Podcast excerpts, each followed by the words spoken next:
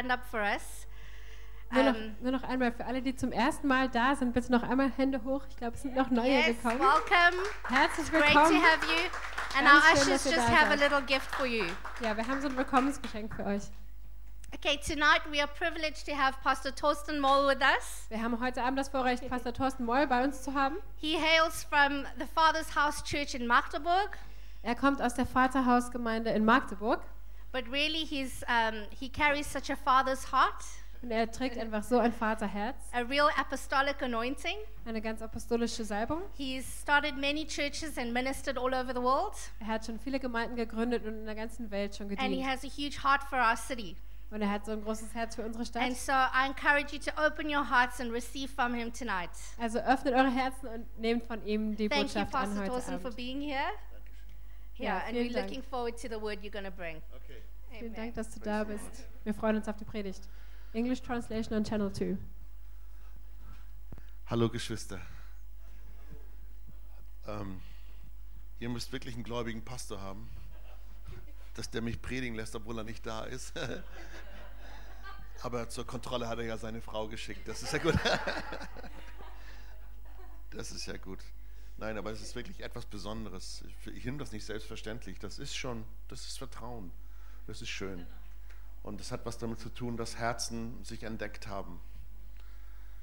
Ähm, es ist nicht überall angebracht, Vertrauen zu haben in unseren Zeiten. Aber es ist einfach gut, wenn man Jesus in dem Herzen von dem anderen sieht, dann kann man Vertrauen haben. Und das ist schön, finde ich. Halleluja. Hast du denn deinen Nachbarn schon mal begrüßt? Sag mal guten Tag, gut, dass du da bist. Ist intelligent, dass du hergekommen bist.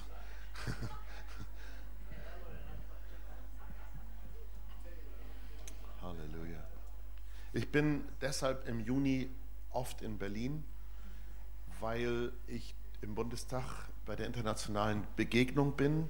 Das ist das Treffen, wo die Parlamentarier ihr Gebetsfrühstück öffnen und es geht sehr international zu, über 40 verschiedene Länder.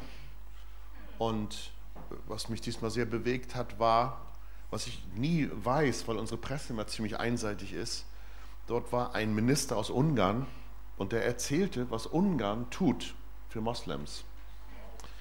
Die geben Stipendien aus über, für 1000 Moslems, dass die in Ungarn umsonst studieren können, besonders Syrer. Einfach nur, um ihnen zu helfen. Und nach außen wird Ungarn für uns immer so dargestellt, als wenn das so die Rechtsaußen wären, so die nicht sich um andere Menschen kümmern, sondern nur für sich selbst. Und dieser Minister erzählte dann, dass er seinem Präsidenten gesagt hat, naja, das geht ja nicht, dass wir das nur für Moslems machen, wir sollten es auch für Christen tun. Und jetzt fangen sie an und haben Christen aus dem Nahen Osten Stipendien gegeben, um in Ungarn studieren zu können. Ähm, messianische Christen, also aus Israel, überall, wo Christen sind und helfen denen. Und das kriegst du ja nirgendwo in der Presse. Und als ich das hörte, ich, ich saß da nur so, oh Gott, ich muss Buße tun. Weil man, man kriegt so, eine, so schnell so eine falsche Meinung, wenn man immer nur eine Seite von einer Sache hört. Und das ist so traurig, wenn man dann nicht entdeckt, dass Gott in jedem Volk und in jedem Land irgendwo Leute hat, die ihre Knie nicht vor Baal gebeugt haben, sondern überall gibt es Leute, die Jesus lieb haben. Halleluja. Gibt es hier auch ein paar, die Jesus lieb haben. Finde ich gut. Hier komme ich jetzt öfter. Halleluja. ähm, als ich damals zum Glauben kam, passierten wunderbare Dinge mit mir. Ich war auf der Suche, ich war erst in der Droge, das habe ich euch, glaube ich, schon erzählt. So ein Hippie, so ein Spätausläufer der Jesus People Bewegung mit Flower Power. Und irgendjemand erzählte mir dann, das, was du eigentlich suchst, das ist Jesus. Und erst habe ich gedacht, der hat ein Rad ab, der spinnt ja komplett, das hat mit meinem Alltag nichts zu tun. Und dann habe ich gesagt, du hast alles ausprobiert, warum eigentlich nicht Jesus? Und so doof war er ja gar nicht. Und dann saß ich in diesem Gottesdienst, so ähnlich wie hier auch, da wird frei gesungen und die Leute haben ihre Hände ausgestreckt und ein paar haben gesagt, danke Jesus, dass du da bist und so. Und ich habe wieder gedacht, entweder spinnen die komplett oder die haben was erlebt, was du noch nicht erlebt hast. Und darüber möchte ich am Anfang kurz sprechen. Und ich möchte ausgehen von einem Vers, der ist im Epheserbrief. Und witzigerweise, die Botschaft, mit der ich im Moment rumreise, die passt gut zu eurer Serie. Ihr habt doch gerade eine Serie laufen. Und ich glaube, die passt gut. Ich habe den Titel vergessen von der Serie, aber ich glaube, das passt gut. Okay. In Epheser 4, Vers 1. Wer von euch hat eine Bibel mit? Hebt mal die Bibel hoch, bisschen den Teufel ärgern. Ja. Oder Handy oder was du hast. Da steht im Epheser 4, Vers 1, Wandel, wandelt würdig der Berufung, mit der ihr berufen worden seid. Wandelt würdig der Berufung, mit der ihr berufen worden seid. Als ich dann in diesem Gottesdienst saß und dachte, okay, wenn Jesus wirklich da ist, dann möchte ich, dass er sich mir offenbart, habe ich irgendwas gebetet, ungefähr so. Jesus, wenn du wirklich da bist, dann offenbar dich mir. Und dann fiel mir plötzlich was ein, was ich damals mal gelernt hatte. Und vergib mir meine Schuld. Weil das wusste ich, dass ich als Drogenhändler, kannst du dir vorstellen, natürlich nicht ganz schuldfrei war. Und Jesus kam. Ich habe ihn nicht gesehen, aber er kam zu mir in einer Autorität, es war so, als wenn ich in einem dunklen Raum sitze und trotzdem spüre, da ist jemand. Und dieser jemand kam zu mir, kam immer näher. Ich fing an, am ganzen Leib zu klappern, weil so eine Kraft da war, so eine Power. Und ich spürte, wie dieser jemand in mich hineingriff und diesen ganzen Beton, der da innerlich war, mein hartes Herz, als wenn das rausreißt und eimerweise Glück in mich reinfloss. Und ich saß da und klapperte, meine Freundin, meine Drogenfreundin saß neben mir, die dachte, ich habe einen Flashback. Ähm, die war völlig entsetzt. Was hast du? Geht's dir gut? Ich sage, ja, Jesus ist hier. Und das Interessante für mich war, in dem Moment war das nicht nur so ein Empfinden, so ein Gefühl. Ich habe nichts gegen Gefühle, ne? Also, ich weiß gar nicht, wieso Menschen was gegen Gefühle haben. Ich kann da stangenweise lutschen. Ähm, wenn Gott Liebe ist, hat das ja auch was mit Gefühl zu tun. Nicht nur, aber auch, ne? Und, ähm, aber was da passierte in mir, das war eigentlich das für mich beeindruckende, weil ich hatte Jesus angerufen und er ist gekommen. Das heißt, ich wusste, diese Autorität, diese Liebe, die dort plötzlich und diese Freude, die dort in mich hineingegossen wurde, ist nicht Allah, ist nicht irgendwas, ist nicht Buddha, ist nicht, ist nicht Bhagavad Gita, ist nicht, ist nicht Guru, ist nicht John Lennon, ist nicht Jimi Hendrix und was für sich, was für Idole damals da rumliefen. Das ist Jesus. Das war mir in Sekunden klar. Ich weiß, kann nicht mehr genau sagen, wie lange das andauerte. Das war mir sofort klar. Ich habe Jesus angerufen und Jesus ist gekommen. Jesus lebt. Und in dem Moment war mir auch das Zweite sofort klar, die Bibel stimmt. Weil ich, das kam mir plötzlich in, aus was weiß ich für Erinnerungen hoch. In der Bibel steht geschrieben, suchet und ihr werdet finden. Klopft an, euch wird aufgetan. Bittet, euch wird gegeben. Und ich, mir war klar, ich habe angeklopft und jetzt antwortet da jemand. Und ich wusste, die Bibel ist wahr. Das weiß ich bis heute. Halleluja. Hat du Bibelmodul lesen? Also ist wirklich, Bibel ist genial. Das dritte, was mir sofort klar war, ist, mir ist meine Schuld vergeben. Weil ich kam da rein wie ein Betonklotz, berechnend, misstrauisch, vorsichtig, voller Scham und Schuld. Und ich saß da und war glücklich wie noch nie in meinem Leben. Ich wusste, da ist eine, eine Tonnenlast von mir weggegangen. Und das vierte, und deshalb komme ich zu diesem Vers, ich wusste in diesem Moment, und das ist was Besonderes in meinem Leben, ich wusste, ich bin berufen. Das musst du dir mal vorstellen, ich war so weit weg vom Fenster, dass Abitur unmöglich war und ich wusste plötzlich, du sollst Pastor werden. Und ähm, ich habe dann auch tatsächlich innerhalb von drei Monaten Abitur nachgeholt. Es stand wirklich im Zwischenzeugnis Abitur unmöglich, weil ich ja ständig durchgeknallt, zugeknallt war, zugedröhnt war. Ich habe die große Pause ja nicht normal geschafft, war ja vorher schon zu.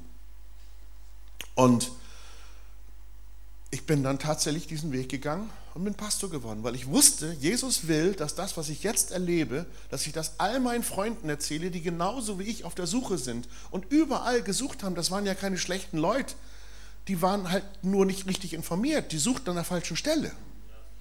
Und, und das war, das brannte in mir und ich wusste hundertprozentig, Jesus will, dass ich ihm diene. Das tue ich jetzt ja auch schon ein paar Donnerstage. Und ähm, damals war das so, dass in der kleinen Stadt da in Norddeutschland, wo wir zum Glauben kamen, meine Freundin ist dann auch zum Glauben gekommen, dass wir da keine Gemeinde gefunden hatten und so fort. Und wir haben dann so hier und da mal verstreut Christen gefunden, die das auch glauben konnten, dass Jesus sich heute noch offenbart. Und ähm, die haben dann gesagt, naja, du musst auf so eine Bibelschule gehen, wenn du berufen bist. Und dann habe ich das gemacht. Ich habe Abitur gemacht, habe mich bei der Bibelschule angemeldet. Ich glaube, ich war der Jüngste jemals, der auf der Bibelschule war. Ich war erst ein Dreivierteljahr gläubig. All die Sonntagsschulfragen gestellt und so. Aber ich wusste eins, ich bin berufen. Und was ich nicht gemerkt habe, ist, die Bibelschule hat das bestimmt gut gemeint. Aber die haben mir gesagt, wenn du wirklich berufen bist, dann musst du vor allen Dingen erstmal deine Haare abschneiden. Weil ich hatte ja Haare bis hier. Dein Armeeparker musst du mal zur Seite tun und du musst einen Schlips umtüdeln. Heute macht mir das nichts mehr aus, aber damals war das eine Revolution. Ich, einen Schlips? Beim Predigen? Geht doch gar nicht. Und, ähm, und ich muss dies und ich muss das. Und die haben das auch nicht böse gemeint. Das stimmt ja eigentlich aus, hilft ja auch, wenn man nicht ganz so neben der Spur rumläuft. Nur dieser Vers, der eigentlich ja von Paulus sehr gut gemeint ist, wandelwürdig der Berufung, drehte sich irgendwann in meinem Leben während der Bibelschulzeit um und ich habe es nicht mitgekriegt. Das war nämlich so, als wir dann irgendwann, wir hatten zum, damals die ersten Russlandsdeutschen, die rüberkamen, und da waren gläubige Leute bei und die beteten wie die Weltmeister und die waren immer morgens um fünf in der Gebetskatakombe und haben gebrüllt, bis die Scheiben rausflogen. Und ich habe gedacht, wow, die sind ja heilig. Und dann habe ich mich natürlich dazugesellt morgens um fünf und habe da mitgebrüllt, bis uns die Ohren wehtaten. Und wenn wir dann morgens um halb acht zum Frühstück kamen und dann saßen die anderen Pastorensöhne da, da habe ich gedacht, wo waren die eigentlich heute Morgen um fünf? Was sind das denn für Schnarchlappen? Ähm, sind die, sind die, wandeln die würdig der Berufung, mit der sie berufen sind? Oder was sind das denn für Penner? Die, die kommen aus einer Pastorenfamilie und beten nicht und fasten nicht. Und, und dann merkte ich gar nicht, wie so ganz langsam in mir eine Arroganz reinkam, die ähm, von diesem Bewusstsein kam, ich bin berufen und ich würde alles machen für Jesus. Und wenn die mir sagen würde, ich soll da auf dem Kopf stehen und mit den Füßen wackeln beim Predigen, hätte ich es gemacht. Aber was das ausgelöst hat bei mir war, dass ich irgendwie nicht mitkriegte, dass die Kraft, würdig zu wandeln der Berufung, mit der ich berufen worden war, plötzlich aus meiner Entscheidung, aus meiner Energie kam. Und das hat mich, das hat Jahre gedauert, bis ich das geschnallt habe. Das hat mich in eine Spirale gebracht, in der leider viele deutsche Pastoren noch heute noch rumlaufen. Und ich sage nicht, ich will niemand anschuldigen, dass ich, bitte versteht mich nicht falsch. Diese Neigung liegt in uns Menschen. Weil Paulus schreibt diesen Satz hier, dass wir würdig wandeln sollen mit der, gemäß der Berufung, mit der wir berufen worden sind, ja nicht als erstes. Ich glaube, dass jeder, der hier im Raum sitzt, eine Berufung hat von Gott. Ich weiß nicht welche, aber ich weiß, dass jeder Mensch nicht umsonst lebt, sondern ihr seid geschaffen worden zu einem bestimmten Zweck.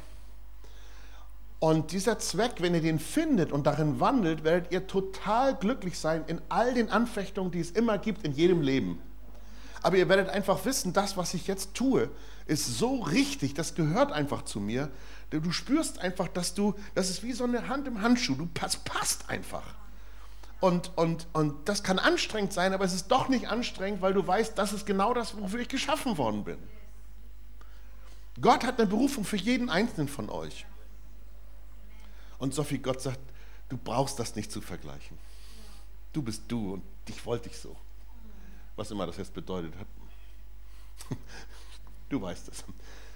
Jedenfalls, Epheser 4, Vers 1, jetzt kommt ein ganz wichtiger äh, Abschnitt meiner Predigt. Stellt euch mal vor, Epheser 4, Vers 1 ist nicht der Anfang von dem Brief. Wenn ihr gut aufgepasst habt in Mathematik, dann ist vor Kapitel 4 Kapitel 1, 2 und 3. Also ihr braucht jetzt keine Sonderkollekte einsammeln für diese tiefe Erkenntnis, aber, aber das war ja schon mal sehr wertvoll. Denn insbesondere im Epheserbrief verstehst du Kapitel 4 und Kapitel 5 und Kapitel 6 überhaupt nicht, wenn du nicht 1 und 2 und 3 geschnallt und erlebt hast. Besonders beim Epheserbrief. Und ich will euch nur ein Beispiel bringen aus Epheser 3 und dann merkt ihr schon, in welche Richtung ich will.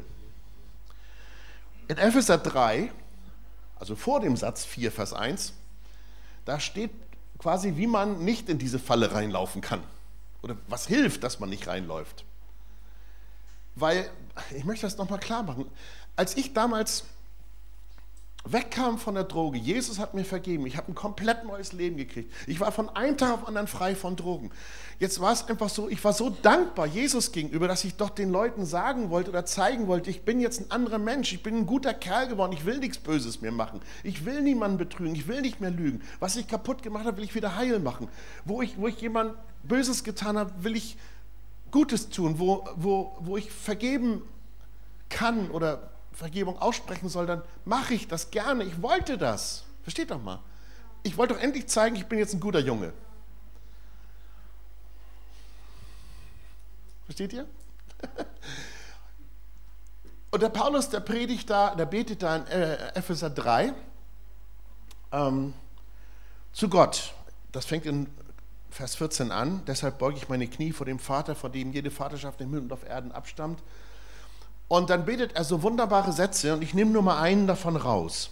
Und da heißt es in Vers 17, dass wir, dass der Christus durch den Glauben in unseren Herzen wohne und wir in Liebe gewurzelt und gegründet sind, damit wir imstande sind, mit allen Heiligen völlig zu erfassen, was die Breite und Länge und Höhe und Tiefe ist und zu erkennen die Erkenntnis übersteigende Liebe des Christus, damit wir erfüllt werden mit der ganzen Fülle Gottes. Das geht scheinbar ohne Liebe gar nicht.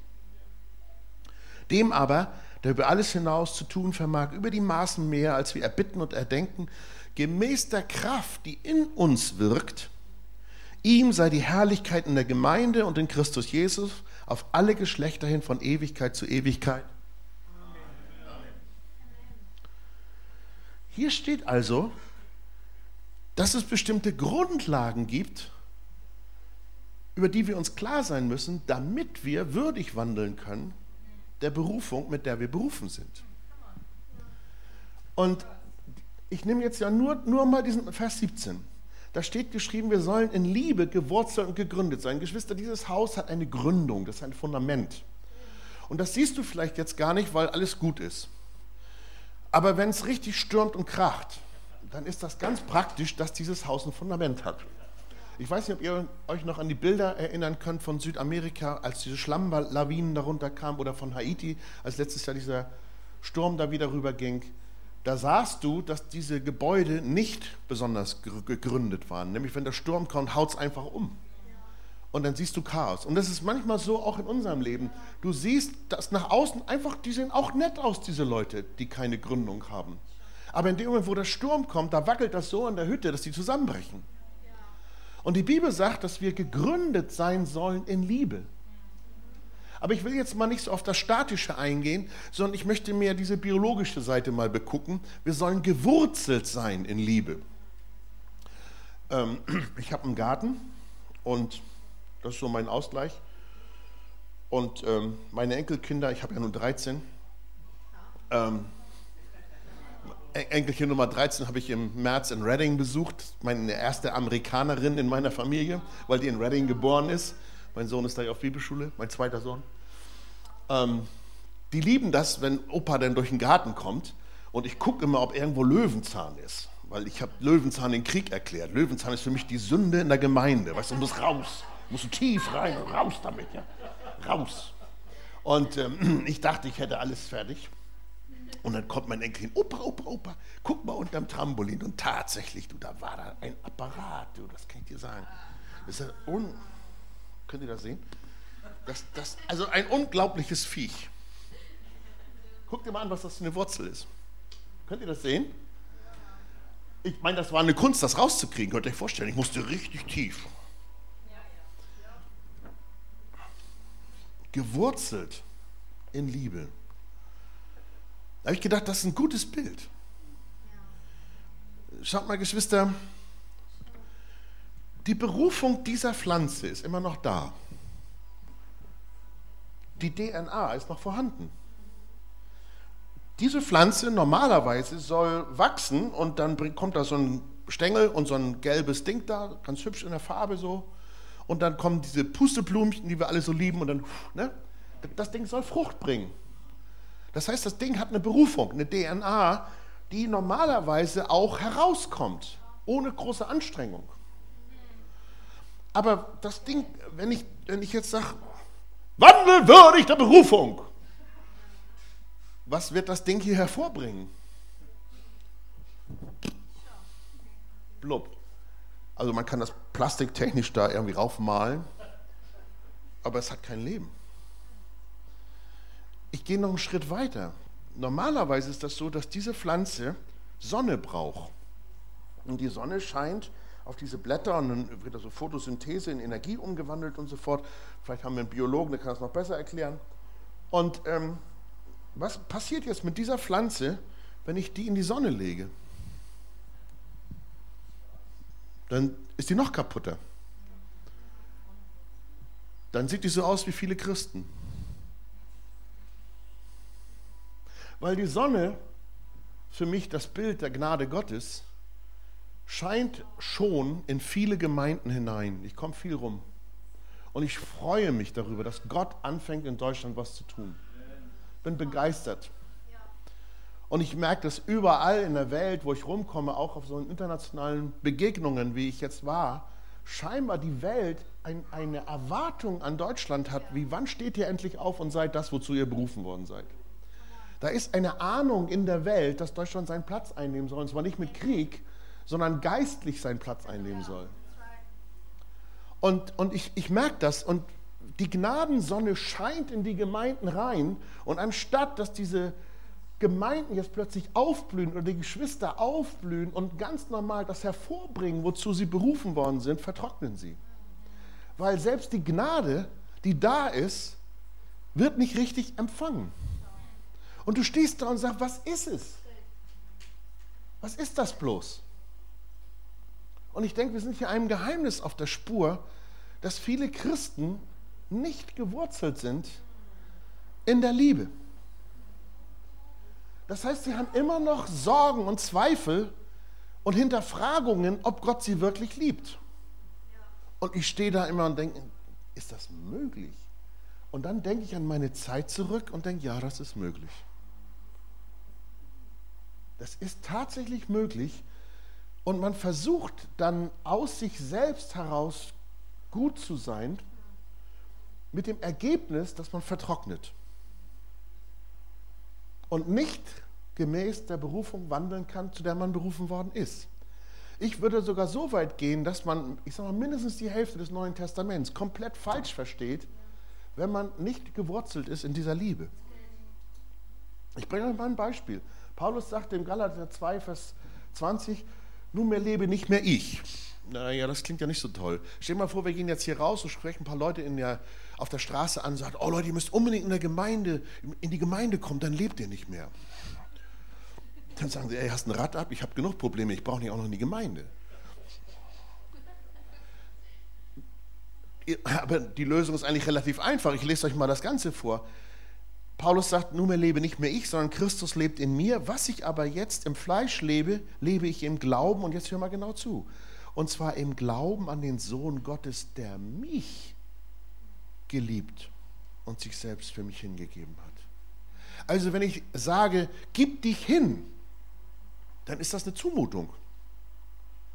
Aber wenn ich sage, oder wenn ich erfasse, da liebt mich einer so sehr, dass er sich komplett für mich hingegeben hat, dann ist meine Hingabe nur eine Antwort, aber keine Bedingung.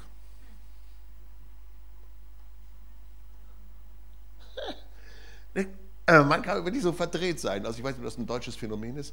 Wir sind ja hier ziemlich international. Ihr könnt mir ja helfen, ob das in euren Kulturen auch so ist. Ich weiß, dass ich ähm, immer wieder versucht habe, etwas zu tun, um Jesus zu signalisieren, oh Jesus, ich liebe dich. Oder auch den anderen Menschen zu zeigen, ich bin einer, der Jesus liebt. Könnt ihr das nicht sehen? Ich mache doch dies, ich mache doch das, ich mache doch so.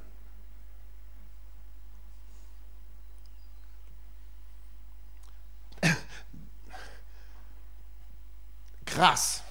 Johannes 14. Meine Güte, was habe ich auf dem Text rumgekaut? Richtig krass. Da heißt, da sagt Jesus so locker raus und sagt, wer mich liebt, hält meine Worte, hält meine Gebote. Na, das ist ja cool.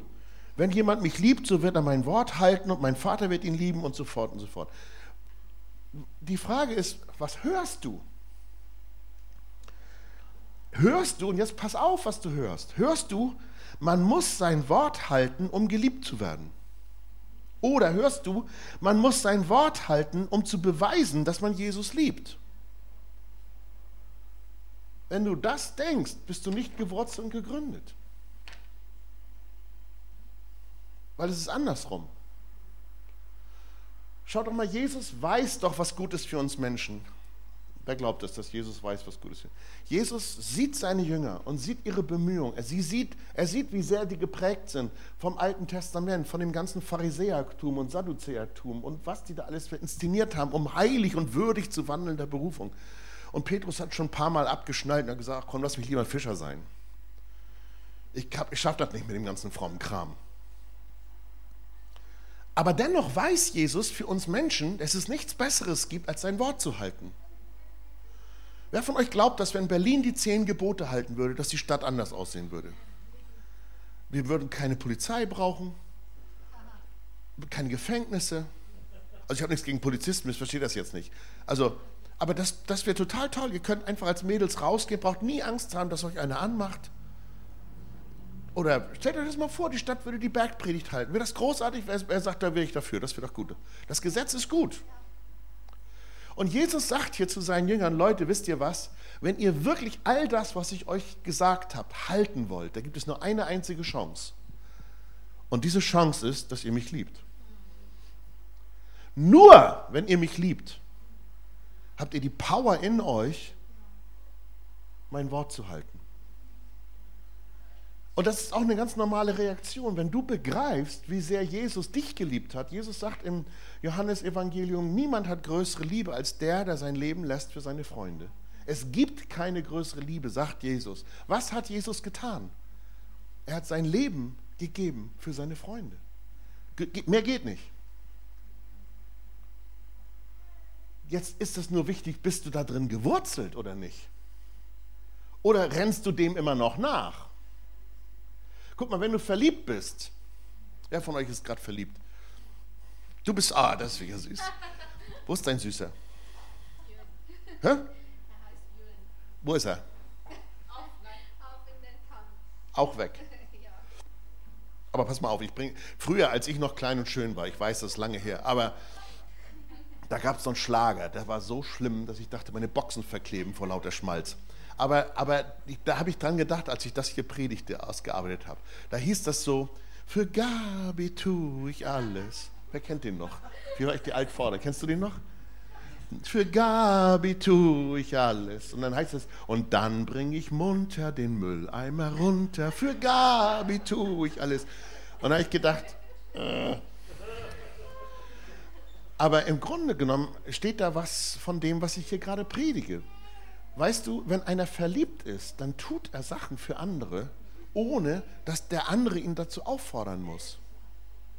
Ist das so? Also ihr Männer mal ganz nebenbei, wenn ihr eine schöne romantische Nacht haben wollt, vielleicht bringt ihr tagsüber mal den Mülleimer runter. Das war jetzt eine Sonderlektion für Ehekurs. Können wir nachher noch eine extra Kollekte dafür machen. Ist mein Ehekurs noch ganz nebenbei hier. Ähm, aber das ist so.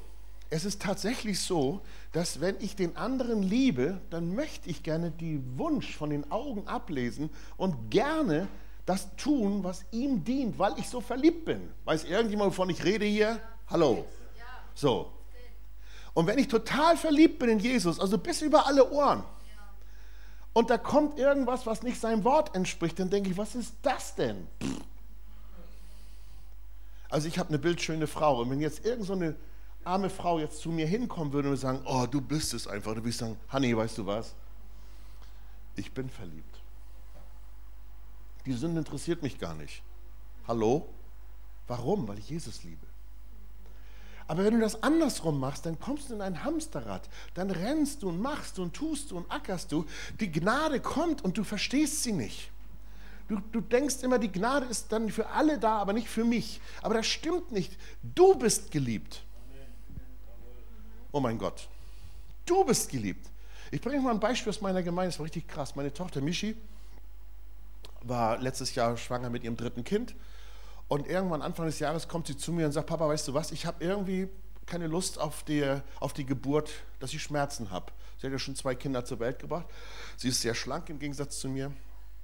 Und ähm, da habe ich so nachgedacht, gedacht, was will sie? Sie will bei der Geburt keine Schmerzen haben. Also ich bin ja noch nicht lange genug Frau gewesen, aber ich habe mir das mal so überlegt. Ich denke, meine Güte. Und dann hat sie mir das erklärt und sagt, ja Papa, weißt du was, das steht doch in der Bibel, ähm, dass Adam damals da gesündigt hat und das Ergebnis des Sündenfalls war halt dieser Fluch, ähm, die Frau soll in Schmerzen gebären. Habt ihr schon mal gehört? So. Adam soll im Schweiße seiner Füße arbeiten und ähm, die Frau, so. Und und dann sagt sie, aber in der Bibel steht doch geschrieben, Jesus ist doch der zweite Adam und der hat das doch alles wieder in Ordnung gebracht. Warum muss ich denn jetzt Schmerzen haben bei der Geburt? Ist das theologisch machbar? Da habe ich gedacht, also ja, äh, siehe, ich mache alles neu, also könnte was sein, ja, wie willst du da rangehen? Ja, sagt, ich bete einfach, dass Gott mir das zeigt und so. Und dann hat sie mir zwischendurch erzählt, sie hat ein Buch gekriegt, hat sie da drin gelesen und sie hat Anfechtungen gehabt und sie ist dann zu den anderen schwangeren Frauen in der Gemeinde gegangen und hat dann erzählt, wie die miteinander gebetet haben und so fort. Und während so der Geburtstermin näher kam, ähm, da hat sie dann noch diese steile Vorlage gesagt, oh, und dann möchte ich noch, dass mein Kind geboren wird am 16.06.2016. Kann man sich gut merken. Ihr seht ja, ich habe es bis heute noch im Kopf. Und ähm, ob ihr es glaubt oder nicht, 20 Minuten bevor der Tag vorbei war, kommt unser kleiner Yamin zur Welt. Ben Yamin, also kurz von Yamin.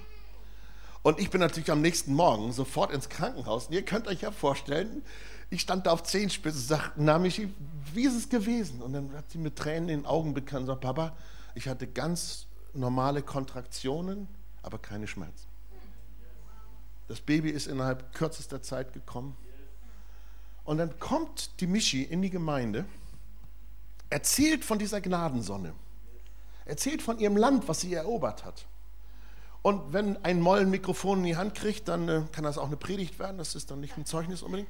Und sie hat dann da gepredigt und gesagt, ja, warum glauben wir denn dieser, dieser, diesem Fluch des Teufels, dass die Frauen bei der Geburt Schmerzen haben müssen, das steht im Alten Testament, wir leben aber im Neuen Testament und so erzählt sie da. Und ich war gar nicht da im Gottesdienst, aber abends kriegte ich einen Anruf von einer älteren Schwester, die viele Jahre zu Gast gekommen war. Und die sagte mir, ich komme nicht mehr in die Gemeinde. Ich sage, warum kommst du nicht mehr in die Gemeinde? Ja, wenn du das zulässt, dass deine Tochter da Ehelehre predigt, ähm, ich sage, was, was war denn los? Also, ja, die hat gesagt, warum glauben wir dem Fluch des Teufels, dass die Frau bei der Geburt Schmerzen haben muss? Da steht doch wörtlich im Alten Testament, Gott hat diesen Fluch ausgesprochen, nicht der Teufel und denke, oh Jesus, wir kriegen das jetzt gebacken. Und der Heilige Geist gibt mir ein Wort und ich sage, ja, aber hör auch mal, als der Teufel ähm, zu Jesus kommt in der Versuchung, was benutzt er da? Das Wort Gottes, verdreht. Und Jesus hat das richtig hingebogen, sodass er, dass er sagt, wiederum steht geschrieben und Jesus hat dann dem Teufel damit pariert.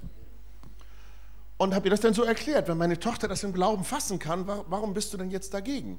Und nein, das geht ja gar nicht und Irrlehre und la la la la la. Und ich konnte sie nicht überzeugen, die kommt bis heute nicht mehr. Dann habe ich gedacht, was ist da denn jetzt passiert? Ich meine, du betest doch auch für deine Leute, als Pastor machst du das doch. Ich habe meine Gemeinde zwar meinem Sohn übergeben, der macht das jetzt, aber die älteren Menschen kommen doch schon noch oft zu mir. Und, ähm, und dann habe ich eben nachgedacht, dann habe ich gedacht, Mensch, da fiel mir ein, sie hat erzählt, dass sie unglaublich schmerzhafte, schwierige Geburten hatte. Und dann, wirst, dann siehst du, was ich hier predige, ganz konkret. Das heißt, diese Schwester hat aus irgendwelchen Gründen sich nicht freuen können mit den Freundinnen. Und anstatt dass sie sagt, Mensch, hätte ich das damals gewusst. Aber Halleluja, so geht das. Dann bin ich mit den jungen Schwestern dabei, dass die alle tolle Geburten haben. Das konnte sie nicht, weil sie dachte, Pastorentöchter, die kriegen das, ja. Aber ich, ich bin vielleicht, Jesus, ich bin halt ein Stiefkind. Das heißt, die Gnade wirkte rein, aber sie konnte nicht ran.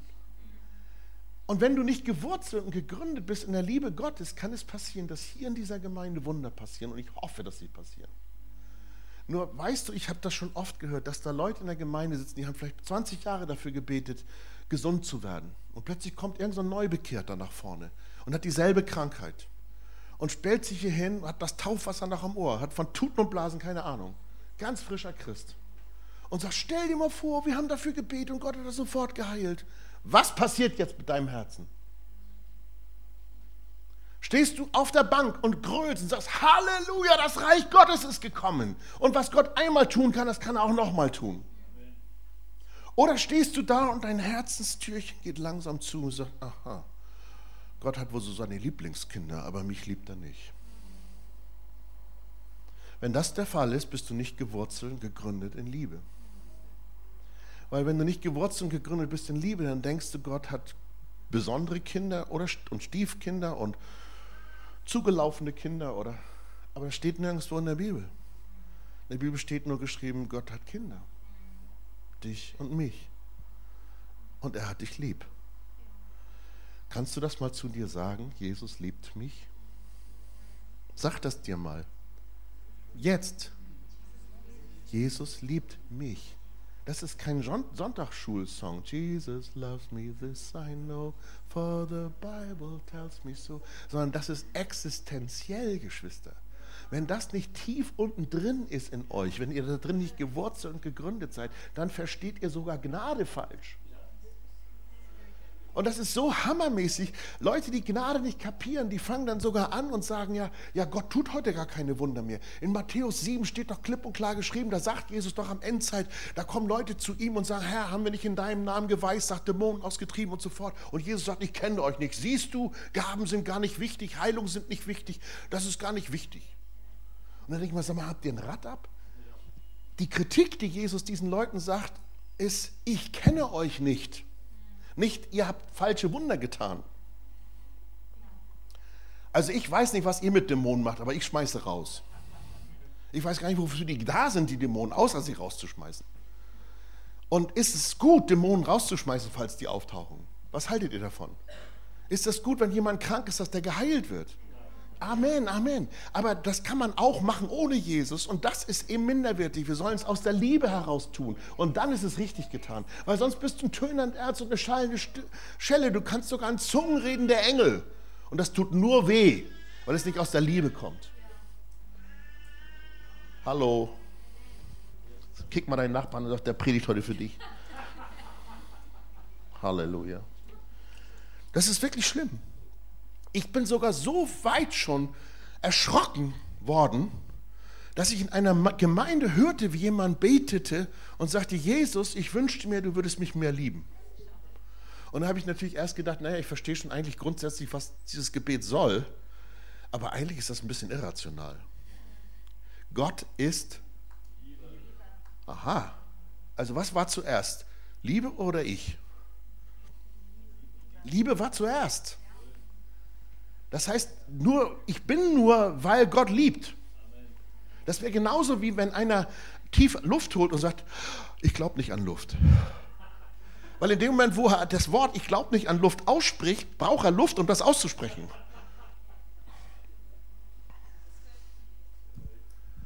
Also das ist doch so beknackt. Aber wir sind so bombardiert mit all dieser Minderwertigkeit. Unser eigenes Denken ist so verdreht. Leute haben uns gesagt, du siehst hässlich aus, du bist blöd, du kannst das nicht. Und all diese Sprüche. Und dann nehmen wir dasselbe und denken, Gott denkt auch so über uns. Aber du bist nur deshalb hier, weil Gott dich liebt.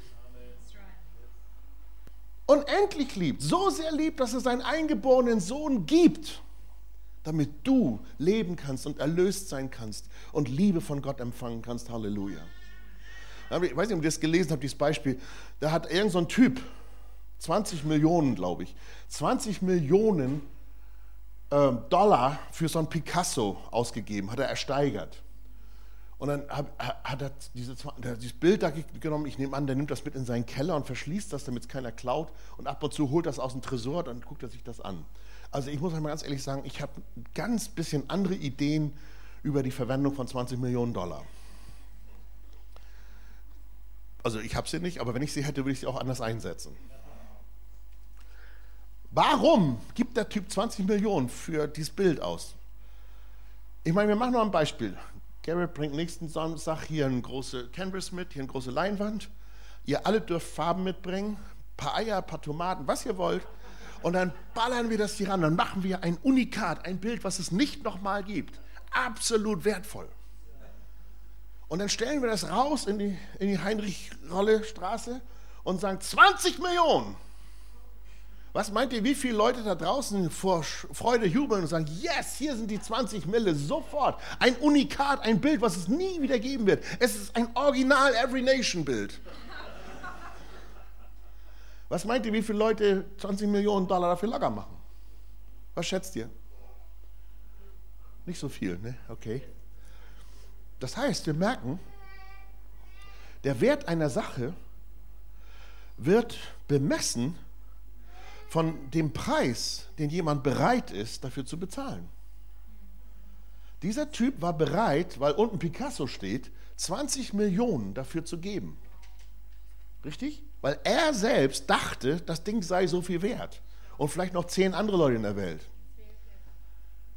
Er war bereit, dieses Geld zu bezahlen, weil er das Bild für wertvoll hielt. Entschuldigt bitte mal, das Wertvollste, was jemand geben kann, ist sein Leben. Jesus hält dich für so wertvoll, dass er dich kauft mit seinem Leben. Und du fragst, ich wünschte mir, Jesus würde mich mehr lieben. Es ist falsches Denken, liebe Schwester, lieber Bruder. Du bist nicht gewurzelt in der Liebe Gottes. Und da muss was passieren. Das, da muss sich was ändern bei dir. Du musst dich verändern lassen durch die Veränderung deines Denksinnes. Du musst runterkommen von diesem Minderwertigkeitstrip. Und du musst endlich glauben, dass du ein Unikat Gottes bist, für das Jesus bereit war, alles zu bezahlen, was überhaupt zu bezahlen geht. Es geht nicht mehr. Genau. Hallo? Kann mal irgendjemand hier Halleluja sagen, bitte? Es gibt doch keinen höheren Preis. Und, und überhaupt, Jesus, Jesus ist so ausgestreckt, so voll in Bereitschaft, dich, in dich zu investieren. Warum, die Bibel sagt, warum sollte Gott uns mit Jesus nicht alles andere... Ah, einer hat schon Bibel gelesen, gut. Gott möchte uns das geben. Die Frage ist nur, können wir mit all dem, was Gott uns gibt, schon umgehen? Haben wir den Charakter, damit umzugehen, dass die Gnadengaben Gottes uns nicht kaputt machen?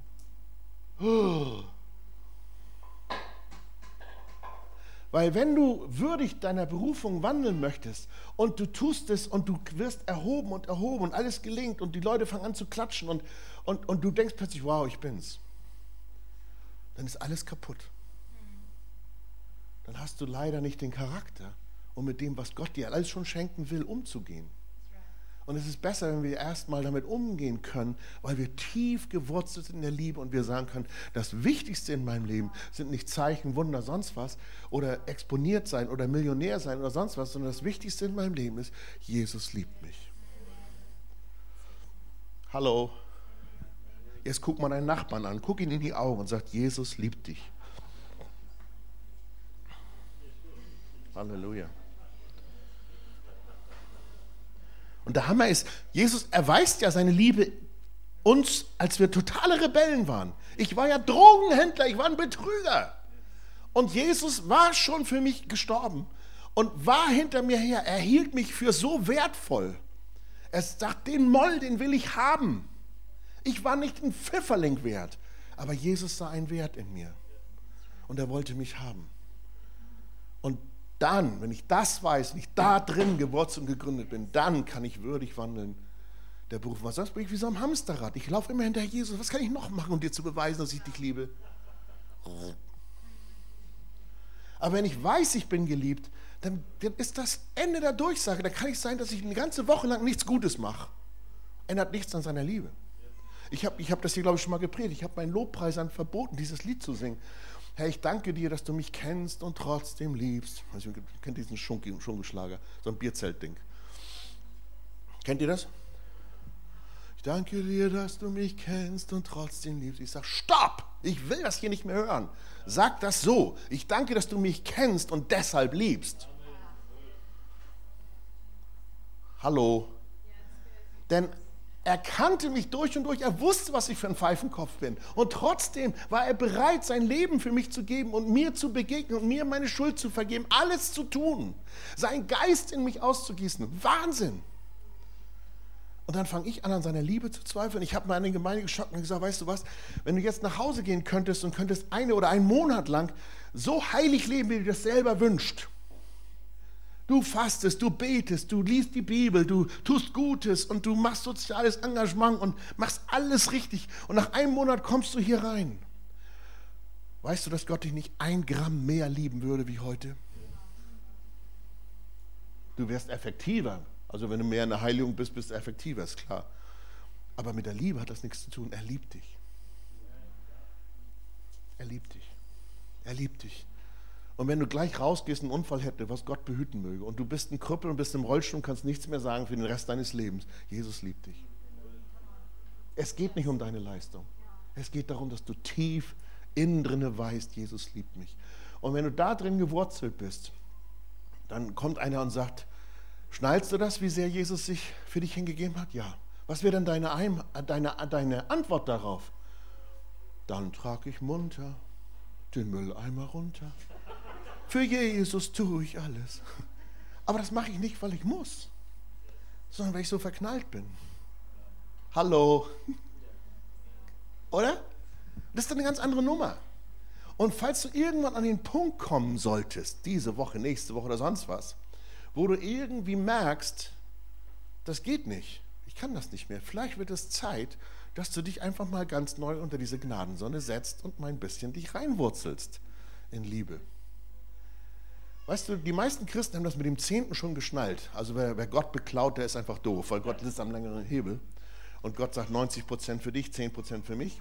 Also sind die klug, die Christen, und fangen an, 10 Prozent ihres Einkommens in das Reich Gottes zu investieren. Ist ja wie Aussaat und Ernte. Ist ja logisch. Wenn ich nichts sehe, kann ich nichts sagen. Aber wenn es dazu kommt, sich lieben zu lassen, sind die Christen doof. Sie nehmen sich nicht die Zeit, sich lieben zu lassen. Ich weiß nicht, früher da in der Bibelschule, da gab es mir diese Prediger, die kamen dann vorbei und dann war so in den 70er Jahren und die haben dann gerne diese Offenbarungsstelle gepredigt. Da sagt der Herr, ich habe wieder dich Du hast die ersten Werke verlassen, du hast die erste Liebe, tu Buße. Du hast die erste Liebe verlassen. Und ich weiß noch, ich da saß, oh, Jesus, nur das nicht. Das darf doch nicht sein. Herr, was soll ich machen? Soll ich noch ein paar Traktate am Bahnhof verteilen? Was soll ich noch machen? Wie komme ich zurück zur ersten Liebe? Wie komme ich zurück zu den ersten Werken? Brenne ich nicht mehr so? Habe ich nicht genug gefastet? Was soll ich jetzt machen? Oh, ich habe wieder dich. Du musst jetzt Buße tun. Tu Buße. Du liebe Zeit, was soll ich machen? Soll ich irgendwo draufdrücken, damit Liebe rauskommt? Oder was, was soll ich jetzt machen? Und das hat, das hat jahrelang, habe ich das gelesen, das wird bis heute, so ein Blödsinn wird bis heute gepredigt, ja steht in der Bibel. Aber was meint Jesus denn? Jesus sagt dieser Gemeinde, dass die rödelt wie blöd. Es liegt nicht am Rödeln sondern wenn du 1. Johannes 4 liest, dann weißt du, von Jesus redet. Da steht geschrieben, dies ist die erste Liebe. Er hat uns zuerst geliebt. Und diese Gemeinde, die war so am Rödeln, dass sie das Wichtigste vergessen hat, die Wurzel. Nämlich, dass ich mich lieben lasse. Oh mein Gott. Wenn ich mich lieben lasse von Jesus, dann kommen automatisch die ersten Werke. Und wenn ich das nicht mehr tue, dann muss ich Buße tun, nicht mehr rödeln, dann ich ja noch weniger. Sondern dann muss ich Buße tun, mich lieben zu lassen und sagen, stopp all diese Schrottgedanken einfach mal raus. Weg von mir. Ich will die nicht denken. Sie sind Lüge. Mein Gott liebt mich. Er hat es bewiesen auf Golgatha. Und das ziehe ich mir dreimal täglich rein. Das ist gute Medizin. Und wenn ich das nicht tue, dann mache ich die ersten Werke nicht. Weil verliebte Werke sind einfach anders. Hm. Oder? Aber sonst drücke ich mir das gerade noch raus. Ja, Jesus, der Dienst für den Herrn ist so schwer. Oh, du musst viel durchleiden. Mhm. In meiner Bibel steht geschrieben in 1. Timotheus 3, Vers 1, wer ein Aufseheramt äh, begehrt, begehrt ein köstlich Ding. Hä? Muss man da nicht sich auspeitschen, um in die Heiligung zu kommen? Muss man nicht glühende Finger haben vom Traktate verteilen?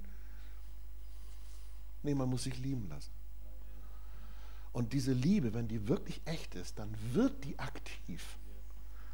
Gnade, die sich nicht auswirkt, ist keine Gnade. Liebe, die sich nicht auswirkt, ist keine Liebe. Liebe, Heidi Baker sagt das mal so schön, Love must look like something. Liebe, da muss, das muss sichtbar werden, da muss was bei rauskommen hinten. Sonst hast du es noch nicht geschnallt. Und es ist nicht schlimm, wenn du es noch nicht geschnallt hast, aber dann komm doch mal dahin und lass dich mal lieben. Halleluja. Ich kriege ein Amen hier, das freut mich schon mal. Also ich habe eine relativ gute Quote. Aber ich wünschte mir, ihr könntet alle Amen sagen. Oh mein Gott, das ist so schön, wenn man das begreift. Jesus hat mich total lieb. Sonst vertrocknest du, obwohl die Gnadensonne voll da ist und du könntest reinwachsen in die Berufung, wozu du berufen bist. Du könntest Frucht bringen, nicht aus deinem Saft, aus dem Saft, den die Wurzel dir gibt, aus der Liebe heraus. Du, du lebst einfach. Du genießt Christsein. Nachfolge feiern. Natürlich hat das auch was mit Disziplin zu tun und mit, mit Nein sagen können zur Sünde und all das. Aber die Kraft davor, da kommt aus der, aus der Wurzel. Sie sagt, was in dieser Welt sollte mir denn wertvoller sein als diese Liebe, die mich gewollt hat und die sie komplett für mich hingegeben hat. Ich bin dabei, immer mehr mich zu verlieben in ähm, einen ähm, Sprachforscher von Wycliffe, der Bibelübersetzung macht. Diese Wycliffe-Leute sind wirklich die Besten der Welt. Und dieser Typ, der hat sich rangesetzt, Altes und Neues Testament ist fast fertig, nochmal neu unter Berücksichtigung der alten Sprachen in der Umgebung zu übersetzen. Und im Alten Testament ist es natürlich wichtig, dass man weiß, dass es nicht nur Hebräisch, sondern da gibt es rundherum Sprachen wie Aramäisch. Jesus hat ja nicht Hebräisch gesprochen, auch nicht Griechisch gesprochen, er hat Aramäisch gesprochen. Und wenn man die, in der Übersetzung aus dem Griechischen oder aus dem Hebräischen heraus, aus dem Alten Testament, was ins Hebräische übersetzt worden, ins Griechische übersetzt worden ist, Septuaginta oder so, wenn man die anderen Texte rundherum mit berücksichtigt, bekommst du so viel Einblicke in das, was da steht, dass du nur abschnallst. Das ist nämlich so, das Alte Testament, Geschwister, das ist wichtig, dass ihr das wisst, das hat nur 7500 Worte. Das moderne Hebräisch hat 225.000 Worte. Einfach nur mal zu sehen. Das heißt, im Alten Testament hast du mit 7500 Worten die gesamten Gesetze und Propheten das ist doch völlig klar, nur bei der Überlegung schon, dass die Worte, die da benutzt worden sind, mehrere Bedeutungen haben müssen. Und wir kennen das im Deutschen auch. Ich nehme mal dieses Beispiel. Wenn ich das Wort Band sage, B-A-N-D, weißt du nicht, was ich meine. Du kannst nur aus dem Kontext heraus lesen, was ich meine. Denn ist es der Band, die Band oder das Band?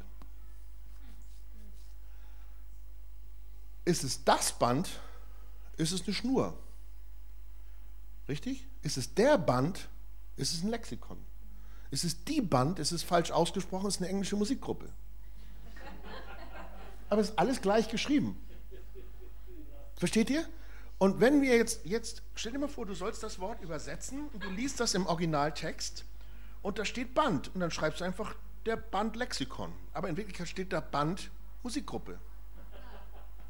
Dann merkst du, da gibt es ganz viele Möglichkeiten, das zu rüberzuholen. Du kannst es nur aus dem Kontext heraus lesen. Und diese Sprachforscher, die natürlich mit Computern und was weiß ich heute Möglichkeiten haben, die haben alte vor uns nie gehabt. Die holen aus den Texten Sachen raus. Oh, ich stehe einfach immer nur da und sage, wow. Ich bringe ein Beispiel, ein Beispiel, was ihr hier bestimmt feiern würdet und kennt, aus dem zweiten Korintherbrief habe ich immer gelesen und das kennt ihr und das singen wir auch, wo der Geist des Herrn ist, da ist Freiheit. Kennt ihr das? Den Vers? Wer findet den gut?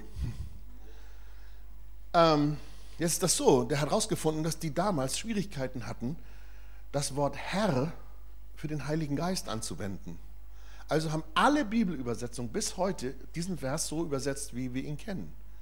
Aber wenn man den Mut hat, den Text so zu übersetzen, wie er da steht, und das Wort Herr nicht für Jesus verwendet, sondern für den Heiligen Geist, was tatsächlich auch denkbar und möglich ist, dann heißt der Text so, da wo der Geist Herr ist, da ist Freiheit. Jetzt sagst du, das ist auch Haarspalterei. Nee, jeder Lobpreisleiter weiß genau, was ich meine. Weil in dem Moment, wo ich hier bin und ich leier hier rum, ist keine Freiheit. Aber in dem Moment, wo der Heilige Geist von den meisten im Saal als Herr akzeptiert wird, das heißt, ich unterordne mich dem Geist, der jetzt kommt, da ist totale Freiheit. Amen? Und das, was jetzt in meine Predigt hier reinpasst, das ist hohe Lied. Geschwister, wusstet ihr, dass das hohe Lied das Buch ist, was am meisten gepredigt worden ist in der Zeit nach Jesus? Also man hat eine Forschung angestellt und hat gesagt, okay, das Neue Testament gab es ja in den ersten 100 Jahren noch nicht. Wo haben die Christen darüber gepredigt? Was war, wo, wo gibt es die meisten Kommentare, die meisten Predigten in den ersten Jahrhunderten, wo dann so Stück für Stück das Neue Testament erst zusammengestellt wurde? Und ob ihr es glaubt oder nicht, es ist das hohe Lied. Und ich kann das auch erklären weil die Christen damals lebten mit einer ganz hohen Naherwartung, dass Jesus jeden Tag wiederkommt. Das hat ihnen unglaubliche Power gegeben, als Märtyrer sogar zu sterben, weil sie wussten, die Zeit ist sowieso kurz. Und deshalb liebten sie das Buch Hohelied, weil sie dieses Bild verstanden, das Bild von Salomo und seiner Sulamit, was übrigens denselben Wortstamm hat, Shalom, ist das, die Frieden ist dieselbe Wurzel davon. Ähm, haben sie immer so gedeutet, dass die Gemeinde die Braut ist und Jesus der Bräutigam. Und das ist eine Liebesgeschichte. Das heißt, die ersten Christen haben Liebesgeschichten gehört. Denen wurde, die wurde ständig Liebesgeschichten gepredigt. Kein Wunder, dass sie so feurig waren. Halleluja. Wer von euch weiß denn, wie Hohelied anfängt? Na, wer am schnellsten am Handy war. Na, aber ehrlich jetzt. Ich hoffe, ich langweile euch nicht. Wie fängt, ach komm, ihr mögt doch alle Liebesgeschichten kommen. Wie fängt Hohelied an? Come on. Mädels, ihr müsst das doch eigentlich wissen. Komm. Mädels sind doch meistens romantischer wie Männer. Na, wer hat's? Du hast es. Ja. Ach komm, ist ja gemein. Er küsste mich mit den Küssen seines Mundes. Ja, deine Liebe ist köstlicher als Wein. Wir als Deutsche oder auch im Englischen ist völlig wurscht. Wir sagen, der erste Satz ist schon krass. Der zweite Satz, den kriegen wir überhaupt nicht gebacken. Was hat das miteinander zu tun? Oder geht euch das nie so? so ja, gut, wer verliebt ist, ist auch ein bisschen besoffen wie die Leute zu Pfingsten damals. Kann man alles hindrehen, ja. Aber, aber wenn du in die Sprachen reingehst, ist es halt der Hammer. Dieses Wort, er küsste mich mit den Küssen seines Mundes, können aus den Wurzeln dieser Worte, kann man herausholen, er küsste mich mit den Küssen seines Mundes, kann genauso heißen, er schenkt mir ein Glas Wein ein. Und jetzt stehst du plötzlich da und sagst, ach, jetzt verstehe ich den zweiten Satz. Weil der zweite Satz heißt, selbst wenn du mir den besten Wein einschenken würdest, die Liebe, die ich von meinem Bräutigam kriege, die ist so hammerhart, die ist so cool, die ist so bombig, die ist so, was weiß ich, krass, was du willst, dass ich jeden Wein dafür stehen lasse, wenn er nur mich küsst. Das heißt, wenn ich seine Liebe annehme, wenn ich das spüre, wie er mich liebt, wenn ich das mal ranlasse, lasse ich jeden Wein dafür stehen. Das ist die Power.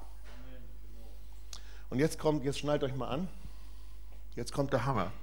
Wisst ihr, was das auch heißen könnte? Er küsste mich mit den Küssen seines Mundes. Es kann auch übersetzt werden, eine Armee wird zugerüstet mit Waffen. Und da stehst du erstmal total da. Also ich habe, als ich das erste Mal das hörte, stand ich da und ich merkte, mein Computer tilte. Und plötzlich fiel es mir wie Schuppen aus den Haaren. Ich sagte, na klar, Jetzt kapiere ich. Geschwister, wovor, was macht uns Horror, wenn wir an Terrorismus denken? Der Horror im Terrorismus ist der, dass wir es mit Menschen zu tun haben, sie denken, dass sie Gott einen Dienst erweisen, andere Menschen zu töten. Dass Menschen Waffen benutzen, um ihr Ding durchzudrücken. Und ich weiß von Jesus, das ist nicht seine Waffe. Ich habe geistliche Waffen. Und meine geistliche Waffe, die ich anwende, ist Liebe. Und wenn ich mich nicht küssen lasse von Jesus, das heißt, wenn ich mich nicht lieben lasse, bin ich für den Krieg, in dem ich kämpfe, nicht ausgerüstet. Habt ihr schon mal gelesen, dass in der Endzeit, von der Endzeit geschrieben steht, was da passiert, warum, die, was da mit der Ungerechtigkeit? Die Ungerechtigkeit wird überhand nehmen und was wird das Resultat sein? Die Liebe, wird in den meisten erkalten. Das ist die Strategie des Teufels. Und wir alle, Geschwister, wir stehen in der Gefahr, weil wir werden wütend, wenn wir. Wer von euch ist schon mal ungerecht behandelt worden? Wer von euch kennt dieses Gefühl, dass das Messer in der Tasche aufklappt und du könntest mal mit dem fünffachen Dienst so richtig rein? Wisst ihr, was ich meine, ja? Und, und das ist ein Zeichen, dass du nicht tief genug gewurzelt bist. Weil die Bibel sagt, wenn du voll bist, bis oben hin mit dieser Liebe, dann kannst du sogar die andere Seite hinhalten. Das ist keine künstliche Übung. Ich bin, ich bin hier Rambo, ich kann jeden Schlag verkraften, du kannst mir 50 Mal auf die Fresse hauen, die kippt noch lange nicht um. So ist das nicht gemeint. Sondern es ist so gemeint, dass du so tief gewurzelt bist in dieser Liebe, dass wenn Ungerechtigkeit kommt, dass du nicht mit falschen Waffen dagegen kämpfst, sonst kämpfst du ja genau wie dein Feind. Du kannst doch nicht mit denselben Waffen kämpfen, wie dein Feind kämpft. Das ist doch unmöglich, das ist doch nichts Besonderes. Das Besondere der Christen ist, dass sie Liebe haben. Unsere Waffe ist Liebe, Geschwister. Nur wo soll die bei dir herkommen? Wir sind doch sehr schnell ausgetrocknet, wenn wir nicht gewurzelt sind in Liebe. Aber Gott ist Liebe. Das heißt, da bin ich gewurzelt. Und jetzt ziehe ich meine Waffenrüstung.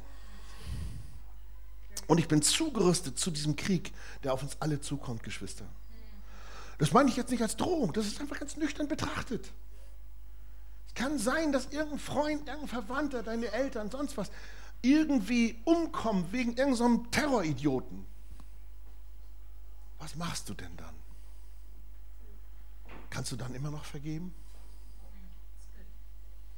Wenn du gewurzelt bist in Liebe, das ist knallhart, beinhart, aber total real, dann kannst du tatsächlich so viel Saft ziehen, dass du diese Welt mit Jesus überwindest. Die Liebe ist stärker als der. Okay? Seht ihr, dieses Thema, als, als es so langsam sich immer mehr aufblätterte bei mir, da begriff ich, dass es nicht irgendein Nebenbei-Thema ist. Das ist Zentrum. Und wenn du nicht face-to-face mit Jesus bist, ja, das ist euer Thema oder so, ne?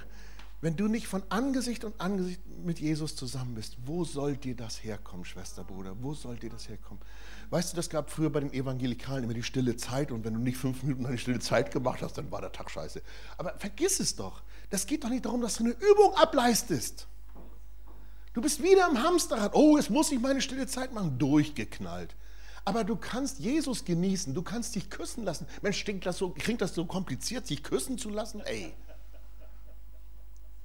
ich weiß nicht, wie du das machst. Ich, ich, bei mir ist es so, ich, ich erlebe Jesus viel durch Musik. Und ich, ich soak. Ich setze mich irgendwo hin oder fahre mit meinem Auto und ziehe die Anlage hoch. Also meine geht bis 10, aber ich mache mal bis 11. Und dann, ähm, und dann höre ich irgendeinen guten Sound. Und dann fange ich an, den Herrn zu preisen. Das ist im Auto großartig, weil dann keiner denkt, du hast ein Rad ab. Äh, du kannst da schreien und brüllen, bis die Stimme weg ist. Und das stört keinen weiter und Jesus berührt dein Herz. Einige gehen in den Wald wandern, mach, was du denkst. Einige malen Bilder. Schreib ein Gedicht. Ich weiß nicht, wie du das machst, aber mach etwas, wo du weißt, das ernährt dein Geist, das ernährt deine Seele, das ernährt dich, dass du weißt, Jesus liebt dich. Zieh dir das rein. Immer wieder, immer öfter und ohne Verdammnis, wenn es mal nicht ist. Weil das passiert in der besten Ehe, dass ich mal vielleicht nicht mit meiner Frau zusammen bin, wie gerade in diesem Moment. Und trotzdem habe ich sie lieb. Aber es hat, es hat was mit Beziehung zu tun. Es hat was damit zu tun, dass es, dass es nichts Tieferes und Festeres gibt als in dieser Welt, als diese Liebe, wo ich jetzt, heute und morgen und übermorgen und in, bei meinem Sterbemoment und in Ewigkeit drinne lebe. Warum haben wir das bloß so schwer, uns lieben zu lassen? Bitte, ich rede nicht hier von Hängematte. sondern wenn du wirklich diese Liebe erlebst, dann wird das Auswirkungen haben. Du, wenn, du, wenn du merkst, du denkst, du hast Jesus lieb und er hat dich lieb und alles ist ein Buddha und, und kein Mensch registriert das, dann stimmt was nicht.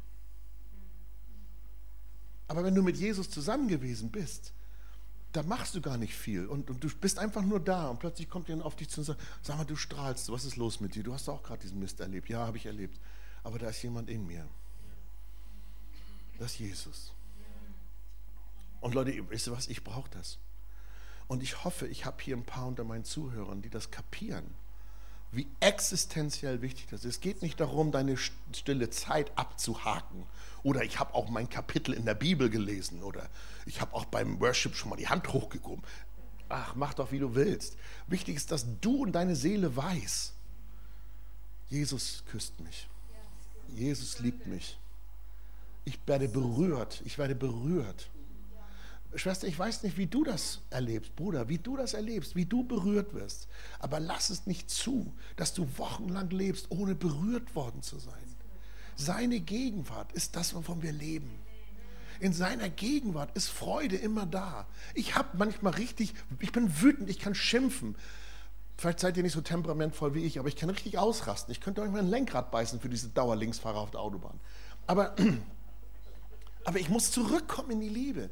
Und wenn ich zurückkomme in diese Liebe, wenn ich mich da rein verwurzele, dann segne ich ihn und plötzlich fährt er rechts rüber. Halleluja. Das, das ist einfach, das, du lebst einfach besser. Und du machst einen Unterschied in dieser Welt.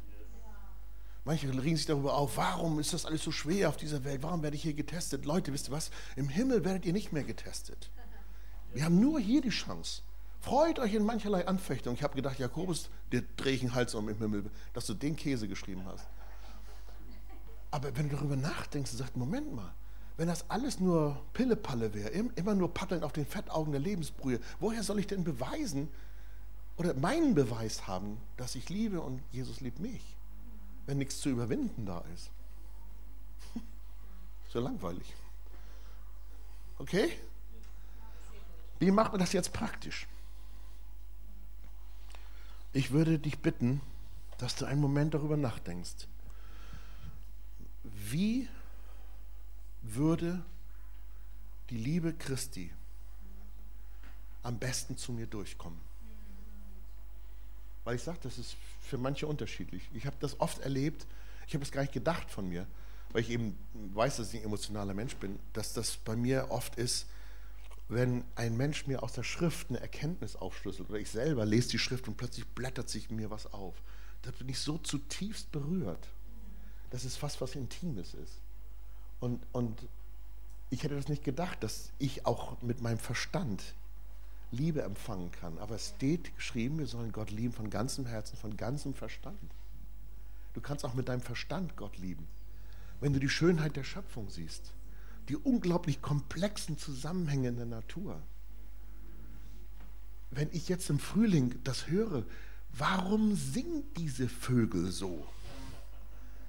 Ich, ich, ich kriege da nicht ein Drittel von den Tönen raus, das, was die da produzieren. Ich weiß nur, wenn ich abends in meinem Garten sitze und höre denen zu und ich nehme mir einen Moment Zeit und stimme mit ihnen ein, meinen Gott zu loben, plötzlich tut sich was ganz tief in mir.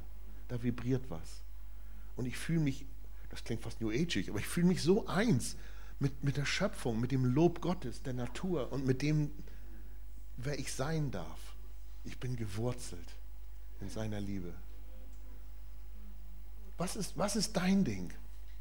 Vielleicht brauchst du mal einen Marathon, dass du so ausgepowert bist, dass nichts mehr geht und du nur noch. Ich habe einen Freund, der hat sich quasi selbst therapiert durch Marathonläufe. Der war total kaputt, gesundheitlich, körperlich, völlig im Eimer und er hat sich therapiert und er sagt, weißt du, wenn dieser Punkt kommt, da gibt es so einen Nüppel, ich habe den noch nicht erreicht, aber er erzählt mir davon, wo man rüberkommt, wo man, wo man plötzlich merkt, es läuft. Er läuft gar nicht mehr selber, sondern er läuft und dann merkt er plötzlich, da kommt so eine völlige ausgerastete Kaputtheit rein, wo man einfach sich getragen fühlt. So beschreibt er das. Ist jetzt nicht mein Weg, ne? aber manche, manche mögen gerne schöne Bilder sehen oder malen. Finde deinen Weg. Bitte, ich gebe dir das als Hausaufgabe mit. Nächstes Jahr, wenn ich nochmal kommen darf, frage ich dich und sage, hast du was gefunden? Weil das wird die Gemeinde verändern. Es wird total. Da wird kein Vergleichen mehr sein, kein Neid mehr sein, sondern du wirst dich freuen über alles, wo das Reich Gottes sichtbar geworden ist. Du wirst einfach stehen und sagen, das ist mein Gott, er ist wieder durchgekommen. Dein Reich komme, dein Wille geschehe. Herrlich. Kann das einer zu Amen zu sagen? Amen. Halleluja. Gut, vielleicht kann Schwester Lobpreis noch ein bisschen Schmusi-Musi mit uns machen. Ähm, weil dann würde ich vorschlagen, wir stehen mal auf miteinander. Vielleicht ist es gar nicht so einfach aus den Plüschsesseln, aber mach mal ein bisschen sanfte Musik. Und dann verhandel mal mit deinem Heiland. Oder ja, vielleicht reicht Keyboard, ja. Und dann verhandel mal mit deinem Heiland. Sprich ihn mal direkt an. Weißt du was? Die Bibel sagt, durch den Heiligen Geist wird die Liebe Gottes ausgegossen in unser Herz. Und wenn du da bist und stehst und dir fällt plötzlich ein, du musst wirklich Buße tun, weil du die erste Liebe verlassen hast, nämlich dass du dich nicht mehr hast lieben lassen. Du warst so voller Zweifel und hast den bösen Stimmen geglaubt, dass Gott alle liebt, nur dich nicht, was natürlich auch eine Form von Stolz ist. Es war. Dann tu Buße und sag, Herr, es tut mir leid. Ich will jetzt deine Liebe aufnehmen, ganz neu. Dann öffne dein Herz, schließ deine Augen, streck deine Arme aus, was du tun möchtest. Und fang an mit Jesus zu reden und sag, komm, Heiliger Geist, füll mich ganz neu auf. Und wenn dir das hilft, kannst du nach vorne kommen. Ich nehme dich in den Arm. Ich bin verheiratet, habe vier Kinder und 13 Enkelkinder. Du brauchst keine Angst zu haben, dass ich dich anmachen will. Aber wenn du es brauchst, dann komm. Ich nehme dich in den Arm und ich bete, dass Gott seine Liebe fließen lässt durch mich zu dir hin, wie du das möchtest. Vielleicht sind auch andere von der Leitung bereit, sich hiermit hinzustellen und die Liebe Gottes fließen zu lassen. Sonst wende dich deinem Freund, deiner Freundin zu, deinem Kumpel. Bete. Sag, komm, ich möchte empfangen.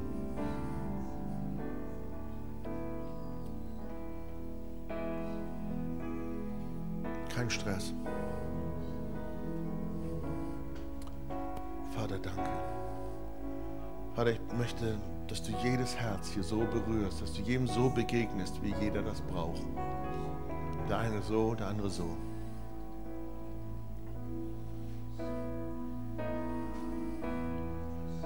Komm, öffne dein Herz, öffne deinen Verstand, öffne deine Hände.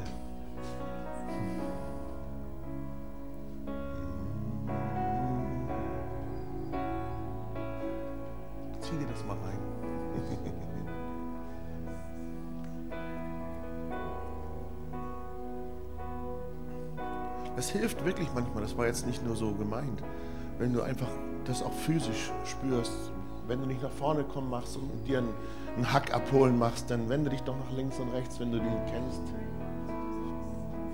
Dann sag einfach, komm, nimm mich mal in den Arm oder ich nehme dich in den Arm. Ich bete für dich, dass die Liebe Gottes ausfließen kann, neu fließen kann in dein Herz. Mach das doch mal, hab doch nicht so eine Angst. Das passt schon.